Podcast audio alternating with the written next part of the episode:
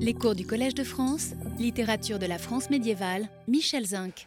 Dans notre dernière séance, donc euh, avant la fin de l'année dernière, et que commence celle-ci que je vous souhaite excellente, euh, nous avions constaté que quand il s'agit de littérature, l'expression parler aux simples gens, qui fournit le titre de ce cours, n'est pas elle-même simple ni univoque. Et j'avais distingué, peut-être en faisant un petit peu le malin, mais enfin il y avait quand même un petit peu de ça, entre euh, la littérature qui s'adresse aux simples, la littérature qui reproduit, qui imite le langage des simples pour s'adresser aux simples, la littérature qui reproduit le langage des simples mais qui ne s'adresse pas à des simples, la littérature qui fait parler les simples pour créer un effet de contraste avec un autre type de discours, la littérature qui présente des traits de simplicité qui peuvent être interprétés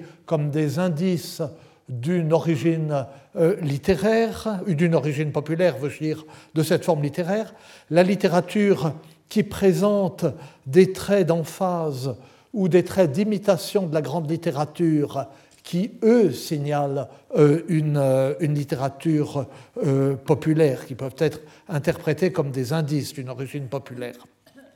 Donc, il nous faut chercher la relation entre la simplicité et les simples, distinguer ce qui, dans la simplicité, renvoie au simple de ce qui ne s'adresse pas à eux, et au contraire est fait pour les désigner, pas forcément pour les stigmatiser, mais pour les désigner et euh, ce qui est produit par les simples, ce qui ne l'est pas.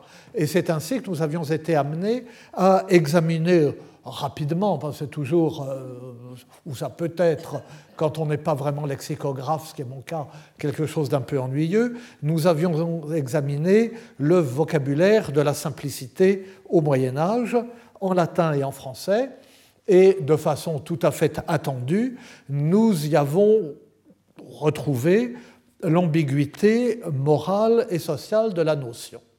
Et au cours de cet examen, quand nous sommes arrivés euh, au vocabulaire latin, euh, nous avons été frappés par une dissymétrie entre le latin et le français. En latin existe le couple literatus et literatus, qui correspond au couple clericus laicus et qui lui correspond tellement qu'il est pratiquement les deux sont pratiquement interchangeables. En français, lettré existe, le substantif lettreur existe, mais illettré euh, n'existe pas. Qu'en conclure, eh bien, j'ai supposé que cela pouvait correspondre à la situation particulière de la culture vernaculaire au Moyen Âge. En latin, c'est la même situation que nous connaissons aujourd'hui. Ou bien on sait lire et écrire et on a accès à la culture, ou bien on ne sait ni lire ni écrire et on n'a pas accès euh, à la culture. Mais dans l'univers de la langue vulgaire au Moyen Âge, celui qui ne lit pas et qui n'écrit pas lui-même, qu'il sache le faire ou qu'il ne sache pas le faire, n'est pas nécessairement inculte. Il ne se confond pas avec le rusticus, avec le rudis. Et j'avais renvoyé au beau livre ancien déjà de Brian Stock, euh, The Implications of Literacy. La culture des laïcs au Moyen Âge n'est pas entièrement connectée à la pratique de la lecture et de l'écriture. Et j'avais donné, mais c'est classique, les deux exemples opposés. D'une part, un marchand qui sait lire et écrire, qui pratique l'écriture, qui tient ses livres de comptes mais qui, à part ça, est un culte, et d'autre part, un prince qui n'écrit jamais euh, lui-même, qui écrit bien ou mal, ça n'a pas d'importance, mais à qui on lit toutes sortes de choses et euh, qui a une véritable euh, culture, comme on récitait quand nous étions petits et que euh, nous apprenions euh, en classe le pas d'armes du roi Jean. Hein, un vrai sire châtelain laisse écrire le vilain, ça m'indigne, et quand il signe, égratigne le vélin. Quand j'avais 8 ans, ça me ravissait. Et, eh bien, et ça peut être vrai aussi dans des milieux plus, plus simples, puisque pendant la plus grande partie du Moyen Âge, la littérature, au sens le plus large et le plus général du terme, se conserve et se diffuse par l'écrit. Tous les manuscrits que nous connaissons sont copiés sur d'autres manuscrits. Il est exceptionnel, ça existe dans des conditions très particulières que nous examinerons. D'ailleurs, à propos, euh, euh, enfin, au moins marginalement, il est exceptionnel qu'on trouve des, reportations euh, de l'oral. Donc la conservation et la diffusion se font par l'écrit, mais la littérature se pratique oralement par la lecture ou par la récitation ou euh, par le chant. Et c'est une lecture à voix haute qui peut se faire dans le cercle privé du château ou une récitation, un chant qui peuvent, pour certaines formes littéraires, être absolument publiques. Ce sont des choses bien connues. Pour euh, le premier cas, je cite le passage tellement connu que j'ai honte de le rappeler une fois de plus, mais qui est vraiment très frappant et très joli dans le, Chevalier au Lion de Chrétien III. Euh, Yvain euh, arrive dans un château et dans le jardin du château, la jeune fille de la maison fait la lecture à son père et à sa mère, qui sont d'ailleurs très méchants. ça, c'est euh, autre chose. Appuyez voide sur son coude un prud'homme qui se gisait sur un drap de soie et lisait une pucelle devant lui, et une jeune fille faisait la lecture devant lui, en un roman ne sait de cuit. Et pour le roman écouté, s'y était venue accouder une dame, et était sa mère, et le prud'homme euh, était son père. Elle lit, euh, elle lit pour son papa. La maman a le droit d'écouter, mais elle lit euh, pour son papa. ça, ça, tient au, ça tient au roman. Et dans le, L'autre cas, bon, ben c'est la, la, récitation publique, c'est quelque chose de bien connu. C'est quelque chose, je ne sais pas pourquoi je pense à ça, qui a fourni un, article qui était déjà totalement désuet au moment où il a paru et qui est en même temps très beau dans le, tout premier fascicule de la revue Romagna, que j'ai eu l'honneur de diriger avec ma collègue et amie Geneviève Azenor pendant 15 ans.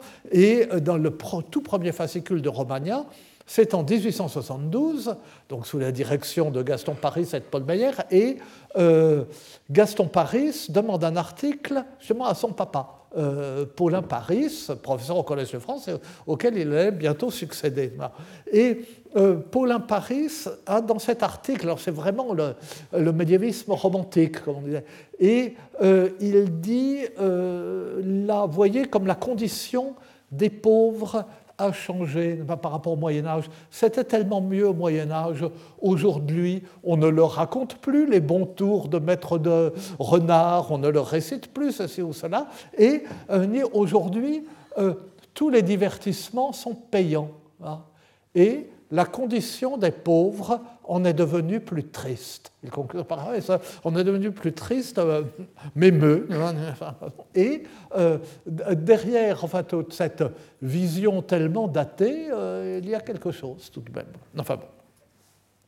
Et le, donc, enfin, je reviens, hein, pour, dans ce domaine vernaculaire, l'opposition savoir lire, ne pas savoir lire, ne coïncide pas exactement avec euh, euh, l'opposition, avoir ce que nous appelons alors, euh, une culture ou ne pas en avoir.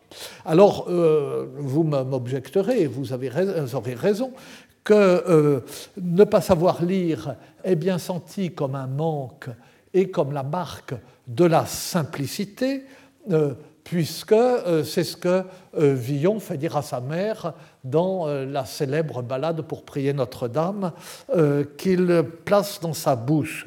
Et on ne peut d'autant moins l'éviter que cette ballade fameuse est probablement l'exemple médiéval le plus connu d'un poème qui fait parler un simple, d'un poème placé dans la bouche d'un simple, d'une simple, euh, par un poète qui n'a lui rien de simple, mais qui met sa virtuosité à imiter euh, le langage de la simplicité. Femme je suis, pauvrette et ancienne, qui rien ne sait, on que l'être ne lut. Au moutier voué, dont suit paroissienne, paradis peint, où sont harpes et luttes, et un enfer où damnés sont bouillus. Alors l'un lui fait peur, l'autre envie. Et euh, cette Là encore, les, images d'Épinal ont toujours un fond de vérité. Euh, les, images dans les églises, euh, Bible des pauvres, enseignement des pauvres, ça y est tout de même. Mais ça y est tout de même au second degré, puisque c'est Villon qui euh, écrit le poème. il me semble, il y avait tout à l'heure deux sièges libres, mais ils n'y sont pas. plus, je sais pas ça ça me fait, ça me fait peine. Enfin, bref. Euh, mais de toute façon, pour euh, euh Villon, euh, voilà, et j'ose pas, je serais ridicule de descendre ce fauteuil, on aurait dû le faire avant. Et, et si j'invite monsieur à venir là, ça fait les, fâcheux de Molière, Un homme à grand canon est entré brusquement en disant Oh là-haut, un siège, et promptement et de son large dos morgant les spectateurs aux trois quarts du parterre à cacher les acteurs. Mais enfin, je reviens, euh, je reviens à, Villon, à euh, c'est à une date tardive, c'est dans la deuxième moitié du XVe siècle, c'est à une époque où la lecture individuelle est plus répandue. C'est une époque où, euh, sur les tableaux, les tableaux puisque c'est l'époque qui voit apparaître aussi la peinture de Chevalet, on voit l'ange de l'Annonciation qui surprend la Vierge plongée dans la lecture d'un psautier ou d'un livre d'heures. Et puis, Villon, bon, c'est un poète français, mais c'est un poète formé en latin. un pur produit du quartier latin, un pur produit des écoles et de cette Sorbonne où il a pris très honorablement ses grades et où on retrouve sa carrière universitaire dans les archives aujourd'hui encore. Euh, c'est sont celles des clercs et pour lui, ne pas savoir lire, effectivement, est euh, un manque. Alors, j'en reviens, bon, je pas toujours à campagne, j'en reviens au vocabulaire de la simplicité. Tous les termes euh, qui la désignent, que ce soit en français ou en latin, sont péjoratifs et ne le sont pas parce qu'il y a toujours un moment un effet de bascule qui les fait bénéficier de l'inversion chrétienne des valeurs. Bref, un vocabulaire à connotation négative reflétant le sentiment de supériorité intellectuelle et sociale de ceux qui l'emploient, mais comme toujours au Moyen Âge, l'inversion des valeurs n'est pas loin. L'infériorité du simple est aux yeux de Dieu une supériorité, la sancta simplicitas, et c'est même fondamentalement la raison pour laquelle la littérature de cette époque estime qu'il vaut la peine de parler aux simples gens et qu'elle ne peut s'en dispenser. Et inversement, la supériorité aux yeux de Dieu est une infériorité aux yeux des hommes, ce qui montre l'infériorité des hommes. Et euh, le mot benet, qui apparaît assez tard, qui apparaît en moyen français, vient de benedictus. Béni les simples, mais ce sont des benets. Et euh, Agatha Sopchik, qui rappelle cette étymologie au début de son livre Le jongleur de Dieu, Sainte simplicité dans la littérature religieuse de la France médiévale, euh, Agatha Sopchik ajoute que crétin vient de Christianus, mais euh, cette euh, étymologie qui en effet été proposée n'est pas certaine, c'est peut-être même pas la plus vraisemblable. Mais euh, Bonnet Benedictus, oui. Et je cite ici le livre d'Agatha Sopchik, qui a été ma première assistante au Collège de France il y a bien longtemps, parce que ce livre, Le jongleur de Dieu, Sainte Simplicité dans la littérature religieuse de la France médiévale, est un livre excellent, et il a paru en français à Varsovie en 2012 et on peut rendre hommage à un pays euh, qui euh, publie euh, un livre sur un sujet pareil en français en 2012. quand on est attaché à la défense du français, ça fait tout de même chaud au cœur. Et en plus, c'est un très bon livre. Enfin bref. Donc on voit bien d'ailleurs dès le Moyen Âge l'ambivalence du traitement des simples, non seulement dans le domaine purement intellectuel et dans ces, questions littéraires, mais au regard de la question même de leur salut.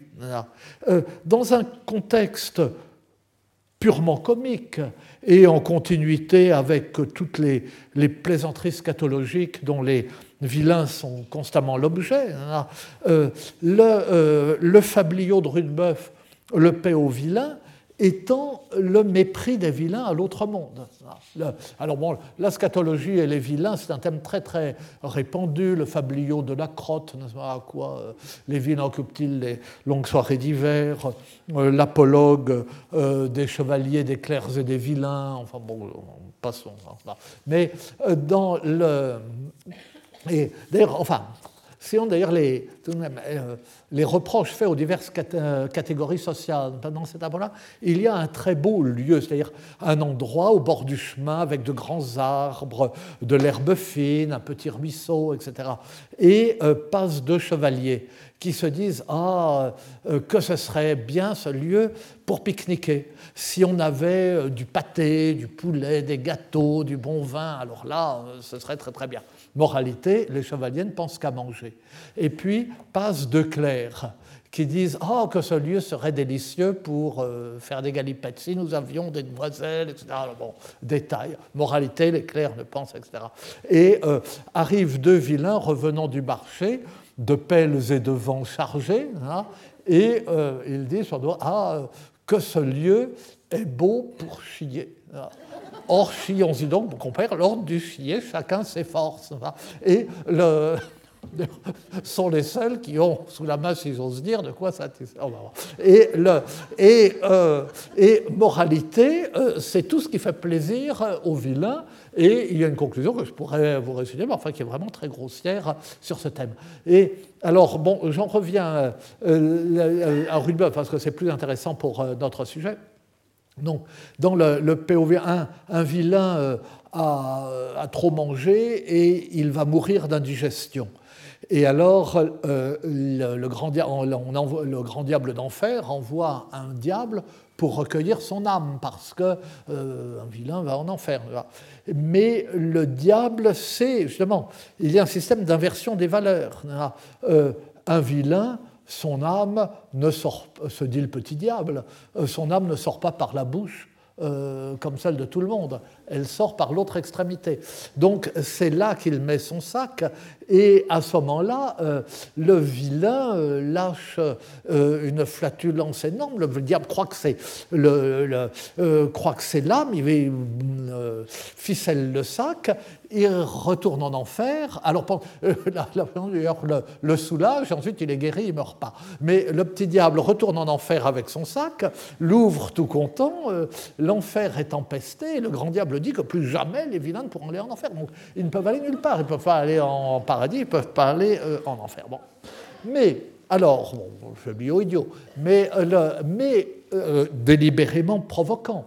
Et le fabliau est délibérément provoquant parce qu'il sait très bien qu'il va à l'encontre de l'enseignement de l'Église touchant les états du monde, tel qu'on le trouve vulgarisé dans toutes sortes de, traités euh, de, dévotion, de morale. Euh, au Moyen Âge, par exemple, dans ce manuel doctrinal et moral à l'usage des prêtres, qui ensuite en latin et dans ses traductions dans toutes les langues d'Europe devient un ouvrage de morale et de piété extrêmement répandu, qu'est l'Elucidarium euh, d'Honorius Augusto Dunensis, euh, dont, nous avons déjà parlé au début du, XIIe siècle, ou bien euh, dans le domaine de la littérature française, dans le livre des manières de l'évêque Étienne de Fougères vers 1170 voyez, euh, ici, l'élucidarium, donc ça se présente comme un catéchisme par question et réponse entre un disciple et le maître. Euh, euh, quid des fatouis, enfin bon, en français, qu'en est-il des fous? Ils sont, le maître, ils sont considérés comme des enfants. En effet, ils ne savent pas mieux faire et c'est pourquoi ils sont sauvés. L'élève, qu'en est-il des paysans? La plupart sont sauvés parce qu'ils vivent simplement et qu'ils nourrissent le peuple de Dieu par leur sueur. Comme il est dit, Bienheureux ceux qui mangent le produit du travail de leurs mains, euh, psaume 127. Et cela vient après la revue des autres États du monde, les prélats, les clercs, les chevaliers, les princes, etc., qui tous sont plutôt, enfin, doivent faire des efforts pour pas être damnés. Euh, par leur état dans le monde, ils sont plutôt mal placés. Même chose chez Étienne de Fougères, donc qui est un, personnage considérable, qui a été évêque de Rennes de 1158 à sa mort en 1178, qui a été le chapelain d'Henri II Plantagenet. Et donc son livre des manières, qui poétiquement n'est pas un chef-d'œuvre, il faut bien le dire. C'est un poème d'un peu plus de 1000 vers, mais un peu plus de 1300 vers, en quatrain d'octosyllabes monorimes, qui commence comme une méditation sur la vanité du monde, en référence à l'Ecclésiaste, et qui se poursuit par une revue des états du monde. Et lui aussi commente avec sévérité les divers états dans l'Église, la cupidité, la simonie, la luxure des, euh, hommes d'Église, des prélats, des clercs, des moines, etc., après avoir traité plus sévèrement encore les chevaliers, là encore leur rapacité, leur cruauté, etc., il décrit longuement la dure condition du paysan qui travaille et qui produit pour les deux autres ordres et vit lui-même misérablement. Terre harée, nori romaille, sur le vilain et la bataille, car chevalier, clair sans faille, vivent de ce qu'il travaille, labourer la terre, s'occuper du bétail, tout le fardeau retombe sur le paysan, car assurément, chevalier et clerc vivent de son travail. Et pour un fabliau comme celui de Rudebeuf, on trouve dix contes qui font de la Sancta Simplicitas le chemin du salut, comme le célèbre tombeur Notre-Dame, le jongleur de Notre-Dame, le pauvre frère Lay qui n'a à offrir que ses acrobaties d'ancien jongleur à la Vierge euh, euh, et euh, qui bénéficie d'un miracle, comme dans les, contes de la vie des pères, on parle si souvent, exactement Miserere, du simple homme qui fut sauvé par Miserere tui Deus, euh, cette, euh, ce simple qui, euh, qui dit mal, miserere tui Deus, prends pitié de toi mon Dieu. Alors son maître lui dit, pas comme ça qu'il faut dire, pas, il faut dire miserere mei Deus, mais ça le trouble et il ne bénéficie plus, plus du miracle dont il bénéficiait quand il se trompait, dont il bénéficiait dans sa simplicité. Ou euh, comme, euh, mais là encore, enfin, dont j'ai parlé, mais enfin, euh, j'en ai parlé il y a quelques années, il y a 3-4 ans, il y a 10 ans, il y a 15 ans, etc.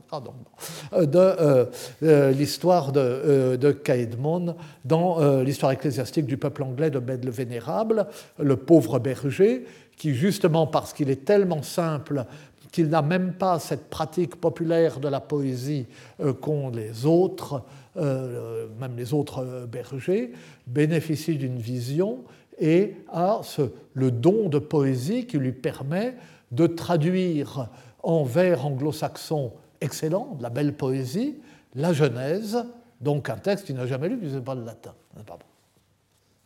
Et encore, alors bon, tout ça sont des considérations faciles, mais on peut me reprocher de mélanger les termes et les catégories, parce que le vilain ne se confond pas avec le simple. Vous voyez, là, ça fait un quart d'heure, euh, et un quart d'heure parce que je, traîne et que euh, je ne devrais pas, euh, que j'emploie finalement de, façon interchangeable vilain et simple.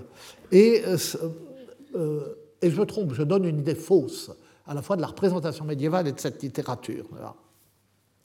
Le vilain ne se confond pas euh, avec le pauvre, avec le simple. Le vilain n'est pas toujours un pauvre, à vrai dire, le simple non plus. Euh, dans, euh, dans Miserere Tui, dans La vie des pères, le simple vend tous ses biens et en distribue le produit aux pauvres avant de se faire ermite. Alors, tous ses biens, c'est peut-être pas grand-chose, mais enfin, il n'est pas misérable. Mais pour le vilain, non seulement le vilain n'est pas nécessairement un pauvre, mais encore le type littéraire du vilain dans les fabliaux, euh, dans les chansons de Balmarié, dans le roman de Renard, c'est généralement le, le type du riche vilain. Le vilain, c'est un, c'est un paysan aisé, généralement, le vilain, ou un bourgeois, quelquefois. Il est grossier, il est épais, il est avare, il est jaloux, il est soupçonneux, il est impuissant, tout ce qu'on veut, mais il est riche. Il est bête sans être simple. Il est bête et rusé. Donc, il ne tire pas profit pour le salut de euh, sa bêtise. Et au contraire, qu'il soit pauvre ou non, ce qui n'a pas grande importance, le simple est l'homme du dépouillement. Le simple n'est pas le pauvre, c'est celui qui est dépouillé. Euh, la simplicité intellectuelle, voire la sottise aux yeux du monde, sont, une conséquence ou un aspect de ce dépouillement. Le simple est toujours roulé dans la farine par le vilain. Euh, quand le vilain n'est pas simple, le vilain est rusé. Euh, les enfants de ce monde sont plus habiles que les enfants de lumière, comme dit l'Évangile. Et donc, ça, euh, ça sottise aux yeux du monde, c'est une conséquence du dépouillement. La sainte simplicité fait qu'il accepte d'être lésé. Comme, là encore, dans ces contes de la vie des pères, je euh, cite souvent, euh, le, conte, le des poireaux, un simple plante des poirées ou, repique des poireaux, et derrière lui, son ennemi le suit dans les rangées du jardin et arrache à mesure les poireaux. Et l'autre le laisse faire et ensuite lui paye à boire pour le mal qu'il s'est donné. Et alors du coup, euh, l'ennemi a des remords et ça le convertit. Donc la, la sottise est efficace. Ou euh, le conte des, voleurs, donc un simple, euh, donc des, voleurs arrivent, l'attachent, lui prennent tout ce qu'il a, et puis ils le détachent, ils s'en vont, ils s'aperçoivent qu'ils ont oublié quelque chose qui était sous le lit, ils leur courent après pour leur donner, et alors naturellement, ils en versent des larmes d'attendrissement, et voilà. Et par contraste, euh, et euh, dans la littérature courte, par contraste dans la littérature religieuse avec cette sainte simplicité, par contraste dans la littérature courtoise, surtout avec la prodigalité du noble, le vilain est l'homme de la cupidité, de l'avarice, il est l'homme de la possession. Vilain, cuidiez-vous tout avoir, et belle dame, et grand avoir? Vilain, vous pensiez donc tout, avoir, une belle dame, et une belle femme, et un riche avoir. Et la question lui est posée dans cette chanson par sa femme, qui continue en disant Vous aurez la corde au cou, et mon ami aura la joie. Donc c'est pourquoi euh, le vilain euh, ne sait pas ce qu'est l'amour qui est un don, hein, qui est euh, don de ce qu'on a et don de soi. Il est jaloux, euh, il veut tout garder pour lui, en particulier sa femme, et il mérite d'être trompé. Et d'où l'enchaînement des idées, enfin là encore, bon, je m'égare un peu, mais pas tellement quand même, hein, ça.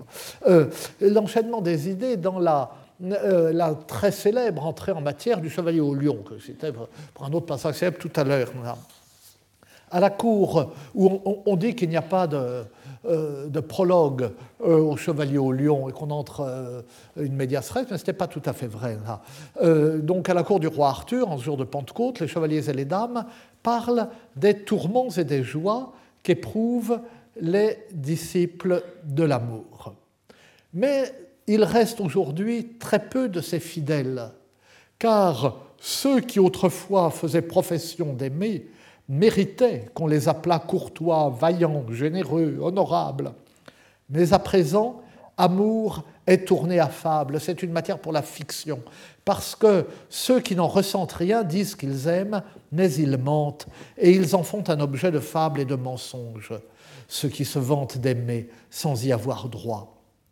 Mais afin de parler de ceux qui furent jadis, laissons de côté ceux qui sont encore en vie, car mieux me vaut, me semble-t-il, car mieux vaut, me semble-t-il, un courtois mort qu'un vilain vivant, qu'encore vaut mieux, euh, je mets à vie, un courtois mort qu'un vilain vice.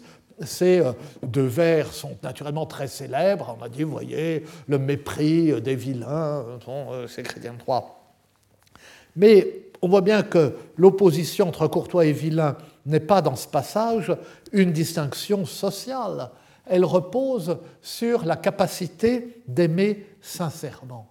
Or, l'amour vrai exige courage, générosité, sens de l'honneur, épreux et large et honorable, tout ce qui manque au vilain qui calcule petitement, prudemment, sordidement son profit, qui dissimule pour parvenir à ses fins par la ruse, en amour comme ailleurs.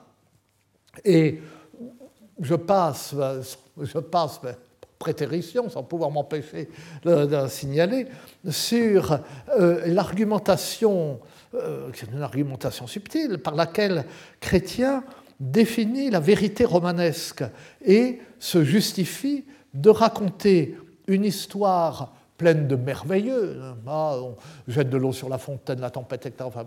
Et euh, une histoire merveilleuse située dans un passé reculé. Un roman d'amour et d'aventure merveilleuse situé au temps du roi Arthur, ce n'est pas de la fiction, puisque l'amour en ce temps-là était vrai. Ce roman est la vérité de l'amour. C'est le monde dans lequel nous vivons qui est un monde fictif, puisque l'amour y est mensonger. Et voilà le prologue du roman et ce qui justifie euh, qu'il raconte son histoire. J'en reviens à la série des distinctions que nous devons opérer. Et euh, elles apparaissent donc à travers la mise en scène des simples et la mise en scène des vilains, autrement dit à travers la voix que leur donne la littérature. Pour comprendre ce que veut dire parler aux simples, il faut entendre la façon dont parlent les simples. Mais nous ne pouvons entendre la façon dont parlent les simples, nous sommes au Moyen Âge, qu'à travers la façon dont la littérature fait parler les simples. Donc, puisque la voix des simples au Moyen Âge s'est éteinte et puisque l'approche des simples ne peut être ainsi que médiatisée par une voix savante ou plus ou moins savante.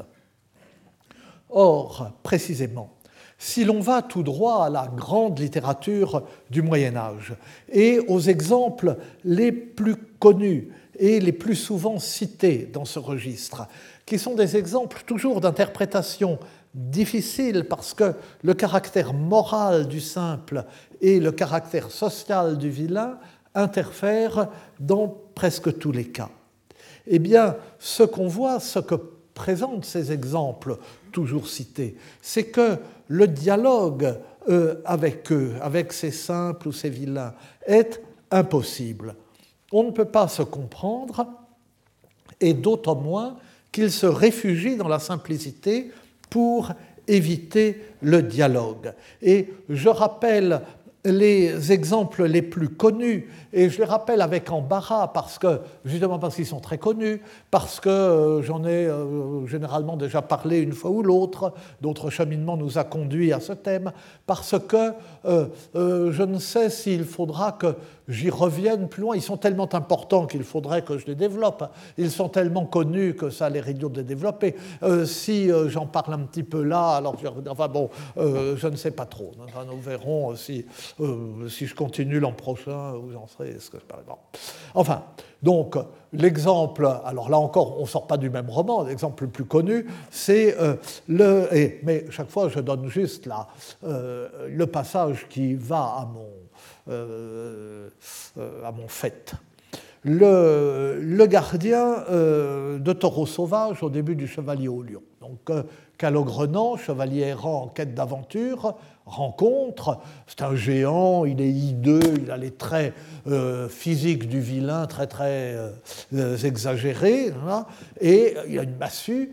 Et il garde, donc j'avais dit autrefois que c'était un homme sauvage, c'est pas Et il garde des taureaux sauvages. Calogrenant veut s'assurer qu'il n'est pas un démon. Il ne sait pas à qui il a affaire, il a peur que ce soit un démon.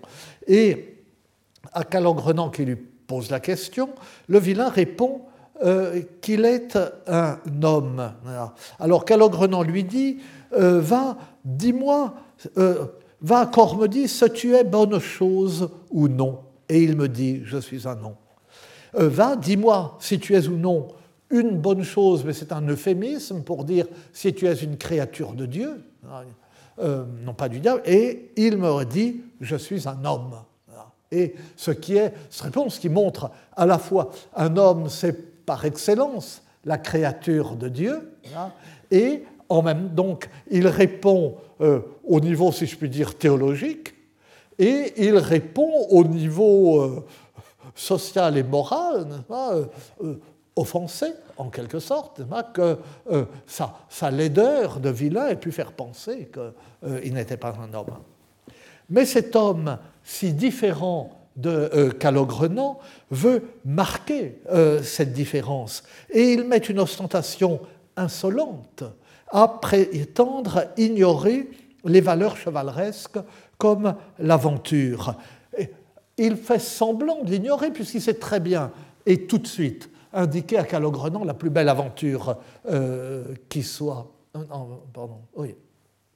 Euh, or, te prie et et donc je te prie et je te demande de m'indiquer, si tu le peux, quelque aventure ou quelque merveille Achevait-il, fourras-tu bien?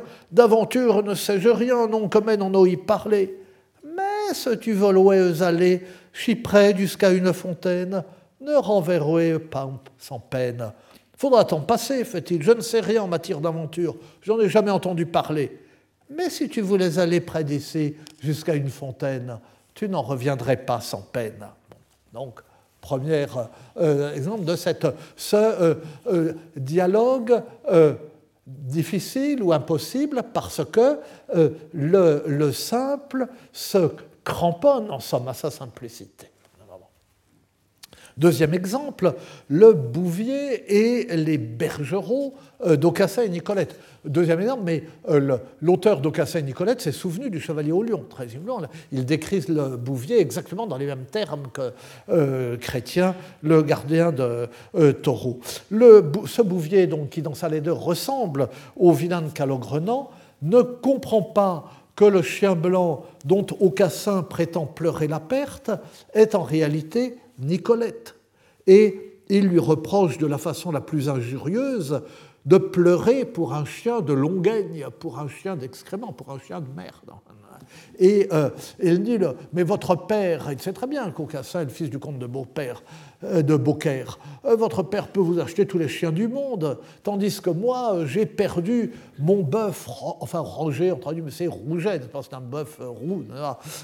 j'ai deux grands bœufs dans mon étable, deux grands bœufs roux tachés de blanc, pourrait-il dire déjà. donc mon bœuf Roger, le meilleur de sa charrue, et il devra le rembourser, alors qu'il est dans la misère.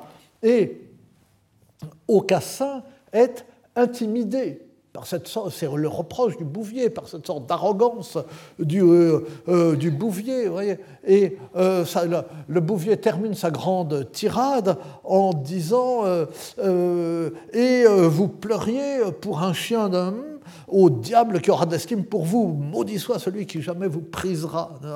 Certes, tu es de grand réconfort, bon frère, béni sois-tu. Et que valait ton bœuf? Seigneur, c'est 20 sous qu'on m'en demande, je ne peux pas en rabattre une seule maille. Il commence déjà à marchander. Il demande le prix fort et, euh, au cassin, trop content de, euh, euh, de, me payer. Et quant au bergerot, ça suit sur plusieurs sections du. donc, on n'a pas le temps. Peut-être il reviendrait, mais c'est tellement connu. Hein. Parler donc ce groupe de bergeraux qui s'exprime par la voix de Syl qui fut plus en parler que les autres, celui qui avait la langue mieux pendue que les autres.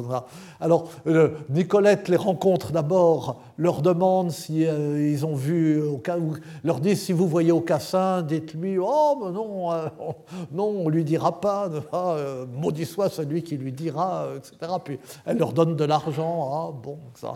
Alors arrive Aucassin et alors ils veulent pas lui dire non plus, ils leur donnent de l'argent. Ah oui, mais on a promis j'ai juré que je dirais rien, mais euh, j'ai pas juré que je ne chanterais pas. Et comme au Cassin et Nicolette, c'est une suite de sections en prose et de sections en vers, comme vous savez, ce moment-là arrive une section en vers, et donc les bergeraux peuvent chanter qu'ils ont vu Nicolette, etc. Bon. Et le, Et donc, euh, ils éludent les questions, autant celles de Nicolette que celles d'Aucassin. Ils s'arrangent pour euh, soutirer de l'argent aux deux, et ils le font en jouant d'un entêtement qu'ils ne cherchent même pas à justifier, euh, un entêtement comme ça, ne pas donner pour le plaisir. Le renseignement simple qu'on leur demande, en justifiant leur refus par le serment absurde qu'ils ont prêté par pure méchanceté, maudit soit celui qui euh, lui donnera le renseignement que vous demandez, hein, euh, en le contournant de manière à s'insérer dans l'alternance des parties récitées, des parties chantées de la chante fable, mais c'est l'astuce euh, de l'auteur et, non pas la leur. Et de même, le Bouvier, euh, euh, ignorant le langage métaphorique de l'amour, ne sait pas que poursuivre un beau chien blanc dans la forêt, c'est courir après euh, celle qu'on aime. Un chien blanc, etc. Ou le, vous voyez, mais on peut multiplier les exemples.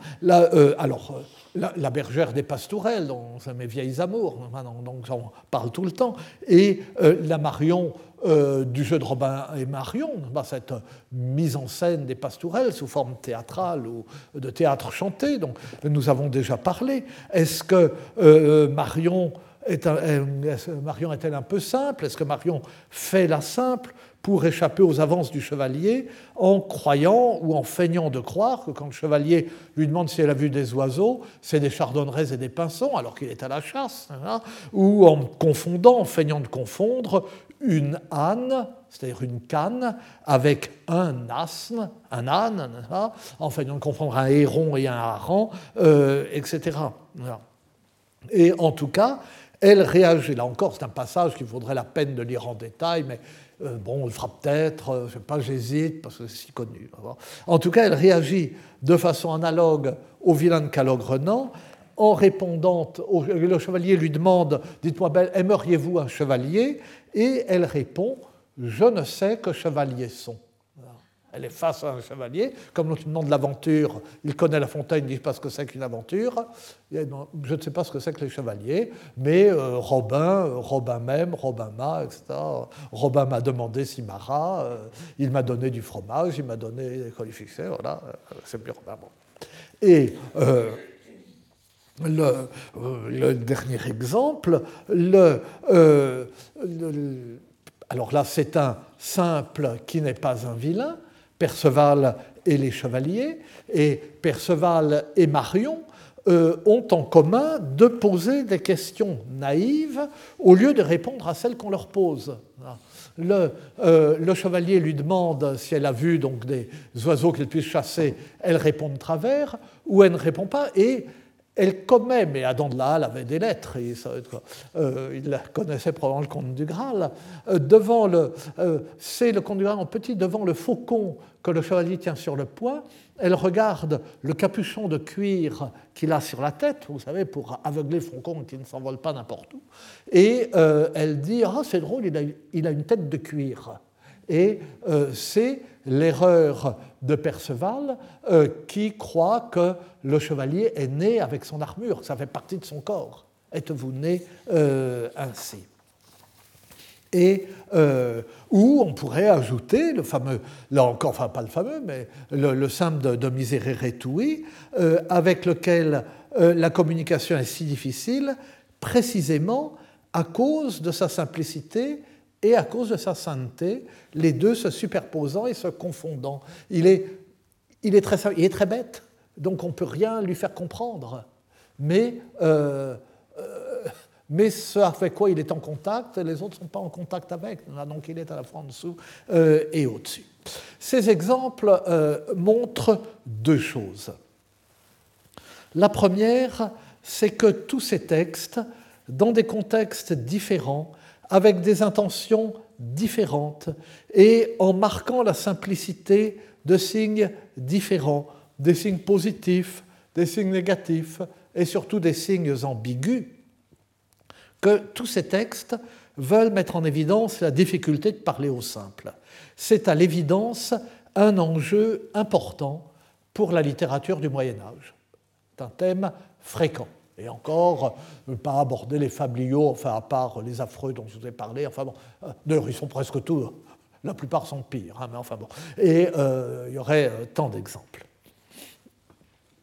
Et la, la seconde chose, c'est que du point de vue de l'art littéraire, il s'agit non seulement de faire comprendre au lecteur que le personnage est un simple, non seulement de tirer des effets littéraires du contraste de la, de la rencontre entre le simple et celui qui ne l'est pas, mais il s'agit aussi non seulement de faire comprendre au lecteur, à travers les propos qu'on prête au simple, plus qu'ils ne disent et plus qu'ils ne comprennent eux-mêmes, ce qui est quelque chose d'important dans l'art littéraire, mais aussi de lui faire comprendre que les simples disent réellement plus qu'ils ne comprennent eux-mêmes, et parfois plus qu'ils ne croient comprendre, et qu'en même temps, ou à l'inverse, ils comprennent en réalité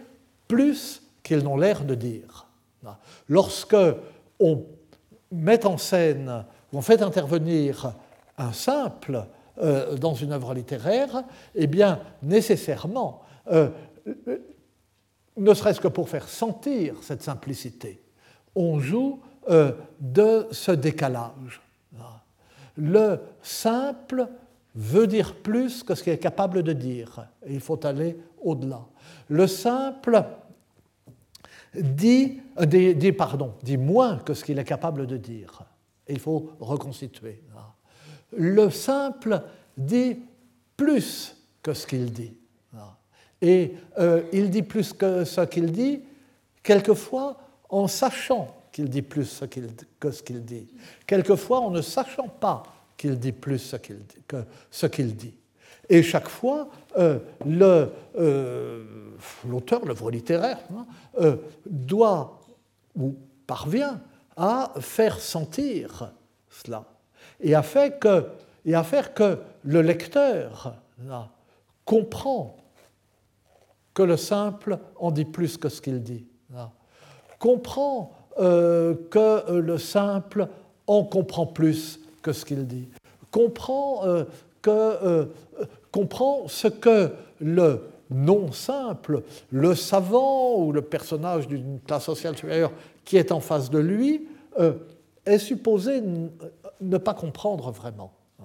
Et le, c'est un procédé littéraire essentiel. C'est un procédé de tous les temps. Je vous donne là, euh, bon, moi je suis euh, enfermé dans ma bulle médiévale, je donne des exemples médiévaux, mais euh, si on en sort, on s'aperçoit que c'est quelque chose de tellement fréquent que c'est presque le pain quotidien de la littérature. Et par exemple, pour prendre un exemple où le procédé littéraire est poussé à l'extrême, hein, euh, c'est le bruit et la fureur de Faulkner. C'est tout le, génie de Faulkner. Le, point de vue dans le, bruit et la fureur, c'est celui du simple, c'est celui de l'idiot, hein, que le lecteur ne découvre, ne voit de l'extérieur, n'objective en somme que dans les dernières lignes du roman. Et il s'aperçoit à ce moment-là que le physique de ce personnage n'est pas celui qu'il imaginait. Parce que tout au long du roman, le lecteur imagine un petit frère de Caddy, de, euh, de la jeune fille. Et puis, à la fin, on voit arriver un adulte, un homme, je sais pas, 30, 35 ans, je sais un peu quel âge, un bel homme, euh, blond, hein, comme ça, et c'est lui. Et le, euh, ce que le lecteur a ignoré jusque-là, c'est cela qui lui a permis de comprendre vraiment le, langage du simple, parce qu'il n'était pas pris euh, entre cette, ce, contraste entre euh, l'apparence du simple ne l'aurait pas empêché de comprendre le discours du simple, ne lui aurait pas l'apparence du simple lui aurait fait mépriser le discours du simple à cause du contraste trop grand entre cet adulte qui, qui est intellectuellement un, un, enfant. Et, le, et cet adulte, quand il parle, donne l'impression d'être un enfant. Mais est-ce qu'il faut dire l'impression? La vérité du personnage est non pas dans son apparence d'adulte, mais dans ses propos d'enfant, dans son comportement enfantin, et surtout dans sa vision du monde, qui est une vision du monde hachée, impossible à unifier euh, sous un sens global. Ce qui fait le, désarroi du personnage, c'est qu'il a euh, cette vision parcellaire du monde, et donc le monde n'a pas de sens pour lui. Et c'est pourquoi le roman, qui est une histoire, au moins la, première partie, une histoire racontée par un idiot, et c'est pour d'où le titre, le roman illustre à la lettre les euh, vers célèbres euh, de euh, Macbeth, auxquels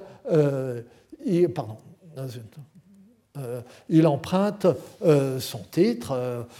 C'est une histoire dite par un idiot, pleine de bruit et de fureur, ne signifiant rien du tout.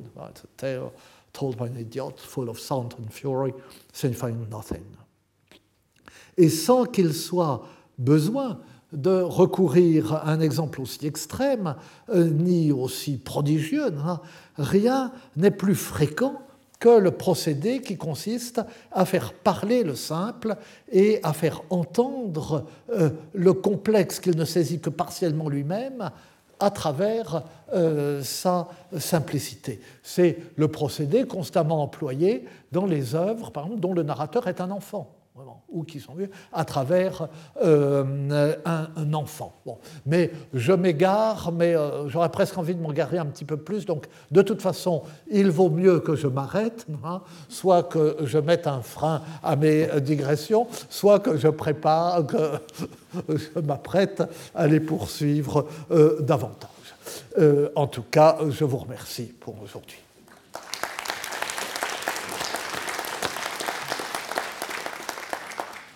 Et alors, dans un instant, nous entendons Madame Bernadette Bricou, la spécialiste française et mondiale de la littérature orale, et vous allez entendre ce que vous allez entendre.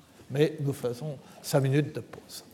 Retrouvez tous les enseignements du Collège de France sur www.collège-2-france.fr.